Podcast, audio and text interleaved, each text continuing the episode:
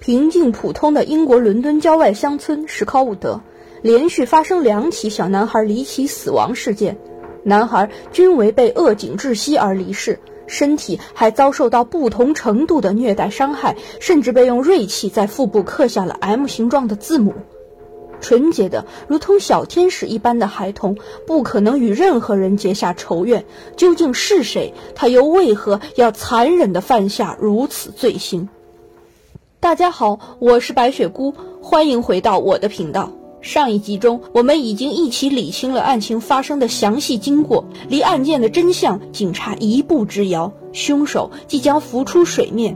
如果是还没有看上集的朋友，可以先回看一下上集内容，会更加完整清晰。布莱恩死去的一个星期后，也就是一九六八年的八月七日。探员多布森带着嫌疑人玛丽去参加了小布莱恩的葬礼。他一直在不动声色地暗暗观察着玛丽贝尔。从布莱恩的棺材被抬出来时，就站在旁边笑，还嘻嘻哈哈地对旁边人说：“你知道是谁杀了这个小孩吗？”多布森探员在后来的回忆时说：“当我在那里看到他时，我知道我不敢再冒险让他站在那儿。我的上帝呀，我必须要带走他。”否则，他一定会再杀掉下一个无辜的孩子。随后，警方以谋杀罪名正式将玛丽贝尔逮捕。由于罗拉可能作为从犯或者重要知情者，也一起被抓了起来，等候正式的法庭审判。警方在抓捕玛丽贝尔后，对她的家里进行了搜索，找出了一些惊人的发现。那是一些写在作业本的纸张上的字句，就像是杀人后的心情日记一般。简直让人不寒而栗！我杀人了，现在我可以回家了。我们杀了马丁·布朗这个小杂种。以前就曾经有一个男孩的尸体也是那样的躺着。在把玛丽贝尔和罗拉正式抓起来后，玛丽一开始就表现得相当惊慌，随后便开始很快冷静了下来。她在口供中编造了大部分的内容，试图嫁祸给罗拉。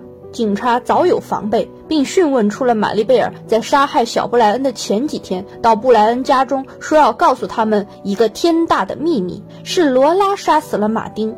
玛丽还掐住自己的喉咙，吐舌做窒息状，示范给布莱恩的父母看，是为了把之前杀死马丁以及之后预谋好要杀死布莱恩的怀疑引向罗拉。把全部的罪责嫁祸给从小陪伴他一起长大、一起玩耍的唯一好朋友罗拉，这真是太令人齿寒了。玛丽和罗拉被关起来的第一天，就把拘留所闹得天翻地覆，两个小姑娘隔着铁门互相指责、谩骂对方。门卫还听到玛丽贝尔一度凶狠地咒骂自己的母亲。看在她还是一个只有十岁的孩子份上。门卫找来了一只小猫，好在牢狱中给他做个伴儿。可是玛丽没有对小猫的陪伴产生一丝一毫的感情，她经常掐着猫的脖子泄愤，欺负这只小猫。她的身上似乎有一种已经深入骨髓的残忍。你为什么要这样对待小猫？面对好心门卫的质疑，玛丽却这样说：“我特别喜欢虐待这些小东西，因为它们没有力量反抗我。你知道吗？”我的梦想是当一个护士，这样我就可以每天用针筒狠命地插进别人的身体了。门卫始终不明白，这个看上去如此可爱漂亮的小女孩为什么这么心狠，这么恶毒。一转眼到一九六八年的冬天，即将进行庭审的前一天，玛丽贝尔问拘留所的门卫：“未成熟是什么意思呢？”我的辩护律师说：“罗拉没有我早熟。”这对我很不利，这是什么意思？是不是因为我看上去聪明一点儿，所以什么罪名都会落在我的头上？然后他又问：将有什么最坏的事情发生在我身上？他们会吊死我吗？一九六八年十二月五日，两名小男孩马丁·布朗和布莱恩被谋杀案正式开始审判。玛丽贝尔和罗拉被带到法庭，庭上挤满了记者。主控律师一开始就直接指出，谋杀马丁和布莱恩的凶手是同一人。法医报告和大量证据都显示，玛丽贝尔是凶手无疑。在布莱恩和马丁的尸体上都发现了玛丽的衣物纤维，此外，在布莱恩的鞋子上也发现了罗拉的衣服纤维，但由于几乎所有的证据都指向玛丽贝尔，而罗拉当庭的表现与她的年龄相符合，恐惧、惊慌，以至于被吓到大哭。更重要的是，罗拉具有先天性的智力缺陷，只可能是被玛丽操控的无知跟随者以及愚昧的受害者。经过将近四个小时的庭审，陪审团一致裁决罗拉罪名不成立，当庭无罪释放。当听到宣判无罪时，罗拉浑身发抖。在法庭上，玛丽贝尔看上去聪明而冷酷，既复杂又危险。她具有病态的攻击性，残忍而邪恶。她异常倔强且早熟的，以及未流露出任何愧疚之情的表现，让陪审团对她产生不了哪怕一丝丝的怜悯之心。最终宣布，玛丽贝尔杀害马丁和布莱恩罪名成立。由于他才仅仅十一岁，尚未成年，被判处为过失杀人，将会被终身拘禁。但终身拘禁实际上是一种不明确的刑期，它有可能是终身监禁，也有可能是被关若干年之后放出来。从始至终未流过一滴眼泪，也没有一丝忏悔的十一岁小女孩玛丽贝尔，在听到判决结果的时候，终于忍不住哭了。他究竟是因为忏悔所犯下的罪恶，还是为了自己本身即将失去的自由，才流下了眼泪？这就不得而知了。关于玛丽贝尔，陪审团注意到，坐在旁听席的玛丽的父母，整个庭审过程中一直表现非常浮夸，如同表演一般，一会儿大哭大闹，一会儿歇斯底里，表现出非常难过、痛心的样子。而玛丽贝尔则绝口不提她自己成长过程和家庭环境，只是以一种极其憎恶和仇恨的眼神注视着那一对人来疯一样的父母。原来，玛丽贝尔的父亲比利贝尔是一个惯贼，常参与暴力犯罪，甚至持械行动。好逸恶劳的他，从来都不许女儿称呼他为父亲，只许他在外人面前叫他叔叔。这样，他们家就可以不断的领取政府给予的单亲家庭救济。加上玛丽贝尔的母亲贝蒂是一个从事皮肉生意的应招女郎，所以其实他自己也说不清玛丽到底是不是比利贝尔亲生的。据玛丽的亲属说，母亲贝蒂刚怀孕时根本就不想要这个孩子，所以在玛丽刚出生的几年内，曾不止一次尝试杀死她。甚至伪造出事故致死的假象，贝蒂还多次尝试遗弃玛丽，将她送给亲戚及收养家庭寄养，但都未能成功。玛丽的妈妈常常为了做生意而不在家住，惯偷爸爸更不可能管她。小小的玛丽没有人管教，所以在幼儿园就总是顽皮闹事，曾用手掐住其他小朋友的脖子。当老师阻止时，玛丽反问。为什么不行？我可以杀死他吗？当地人都不太清楚贝尔一家的底细。这个家看上去就是一个毫无温暖可言的空壳，唯一能让人感到有生命气息的，就只有门口那条见到人就狂吠的小狗了。当一些人陷入黑暗的深渊时，总想着把其他无辜的人也拖入其中。玛丽贝尔四岁时就被母亲贝蒂强迫与男人进行性行为。早早的为自己赚钱，而小小的玛丽可能因此受到了泌尿系统的细菌感染或损害，总是爱尿床，而每次尿床后不会得到一丝丝的温柔安慰。母亲贝蒂会把玛丽尿湿的床单拿到邻居家取笑她，极尽所能的侮辱她，甚至在自己心情不好时，如果碰上了玛丽尿床的情况，会把她的头摁到尿壶里。根据负责对玛丽精神状态评估的医生指出，玛丽在长期的虐待中导致前额叶皮质受损，这个大脑中的区域控制着人格与情绪，一旦受损，会无法产生同理心、羞愧感以及罪恶感，同时会具有暴力倾向，形成了反社会人格的经典症状。幼年的玛丽无论怎样哭泣，都得不到父母的爱。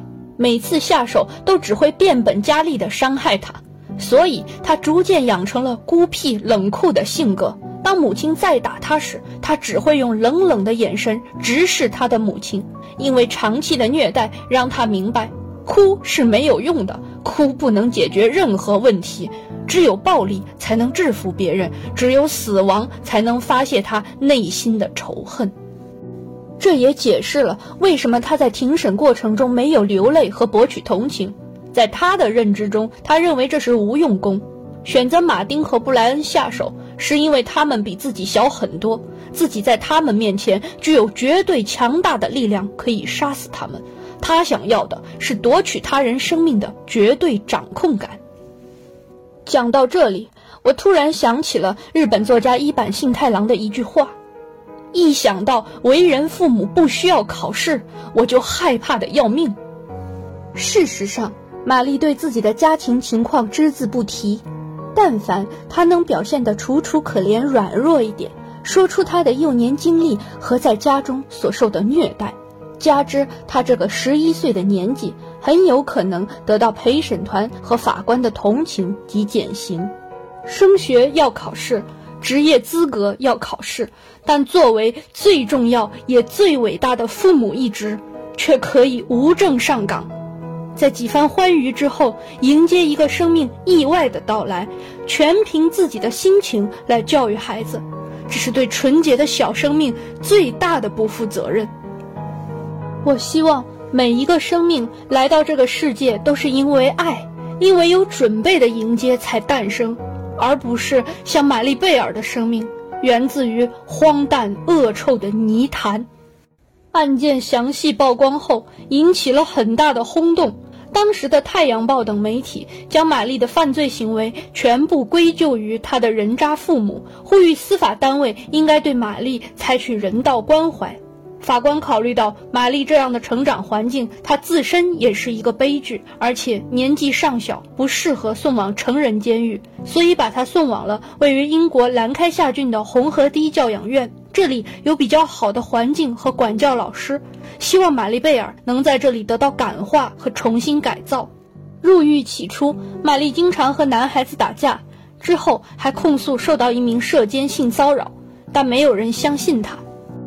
玛丽的母亲贝蒂会经常来探望监禁中的女儿，但她并不是因为思念自己的孩子，而是假装成良心发现、悔不当初的样子。骗取玛丽贝尔的信任和倾诉之后，扭头就把这些谈话内容和监狱中玛丽的情况编成各种故事，贩卖给英国的各家报纸，以及编造一些诗和信件一类的东西拿去发表，声称是玛丽在监狱中所做，可谓是不浪费一点资源。而在监狱外的贝蒂还总是会四处抱怨玛丽让她变成了杀人犯的母亲，成为众矢之的。一九七六年，玛丽已年满十八岁，被转移到成人监狱。一九七七年九月，她潜逃越狱，期间与一名男子有过短暂的恋情。一段时间之后，玛丽被抓回了监狱，而这名男子也与玛丽的母亲一样，将玛丽与他之间的故事兜售给小报记者。在被抓回监狱，受了二十八天的关禁闭惩罚之后，被转移到了女子监狱。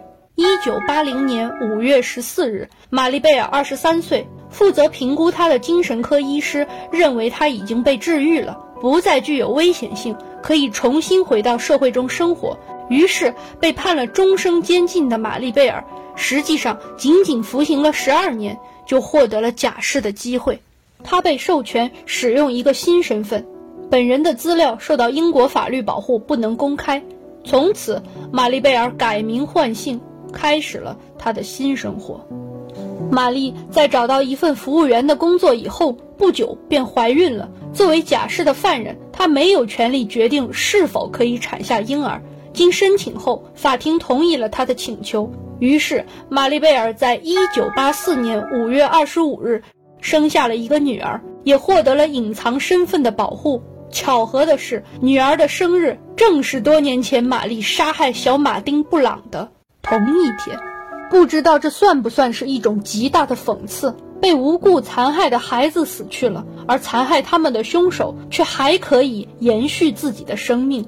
以我个人观点看法来说，玛丽贝尔童年的极其不幸固然值得同情和叹息，但这不是他恶意夺取他人性命的理由。法官念在他的身世悲剧和年纪尚小，才没有判处他死刑。既然被判了终身监禁，像他这样虐杀两名儿童的凶手就不应该再有资格重回社会，开始崭新的人生。不然，马丁和布莱恩的两条性命就值这十二年的监禁吗？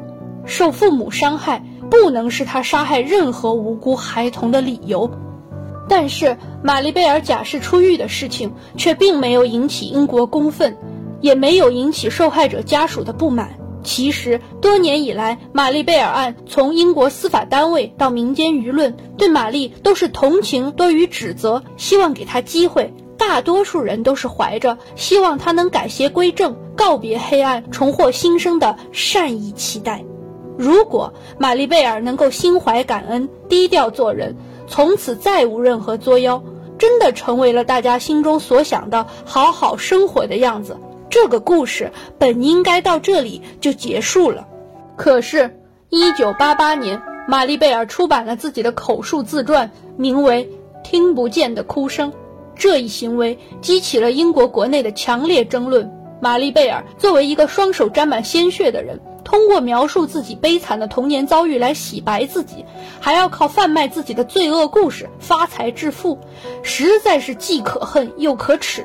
让本来已经原谅他的逝者家属伤口又再一次被揭开撒盐，就连当年时任首相的布莱尔也公开批评玛丽贝尔这一行径，质问相关部门为什么没有给玛丽施加压力，让她停止出版，并指出司法部门应该终止玛丽贝尔出版此书获得收益。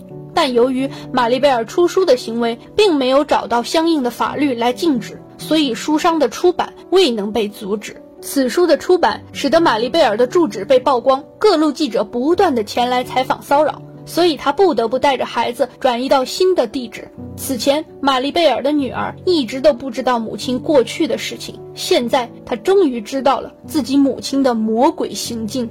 由于害怕女儿的未来受到自己黑历史的影响。二零零三年五月二十一日，玛丽贝尔在英国最高法院进行了激烈的争辩，最终为自己的女儿争取到了隐姓埋名保护身份的时效性调整为永久实现的法令。这一法令从此以后也被称为玛丽贝尔法令。二零零九年，英国媒体曝光玛丽的女儿已经产子，玛丽成为了外祖母。伦敦的高等法院也立即更新了玛丽贝尔保护令。将他的外孙纳入了范围。从始至终，好像人们更多关注的是玛丽贝尔应不应该重回社会，得到机会过上正常生活。而马丁·布朗和布莱恩这两名小男孩的父母，却鲜少有人关注他们的权利和感受。对犯罪者的慈悲大度，要求被害者家属放下过去，宽容看待，又是否是一种居高临下的伪善呢？好了，以上就是本期节目的全部内容了。我是白雪姑，我们下期再见。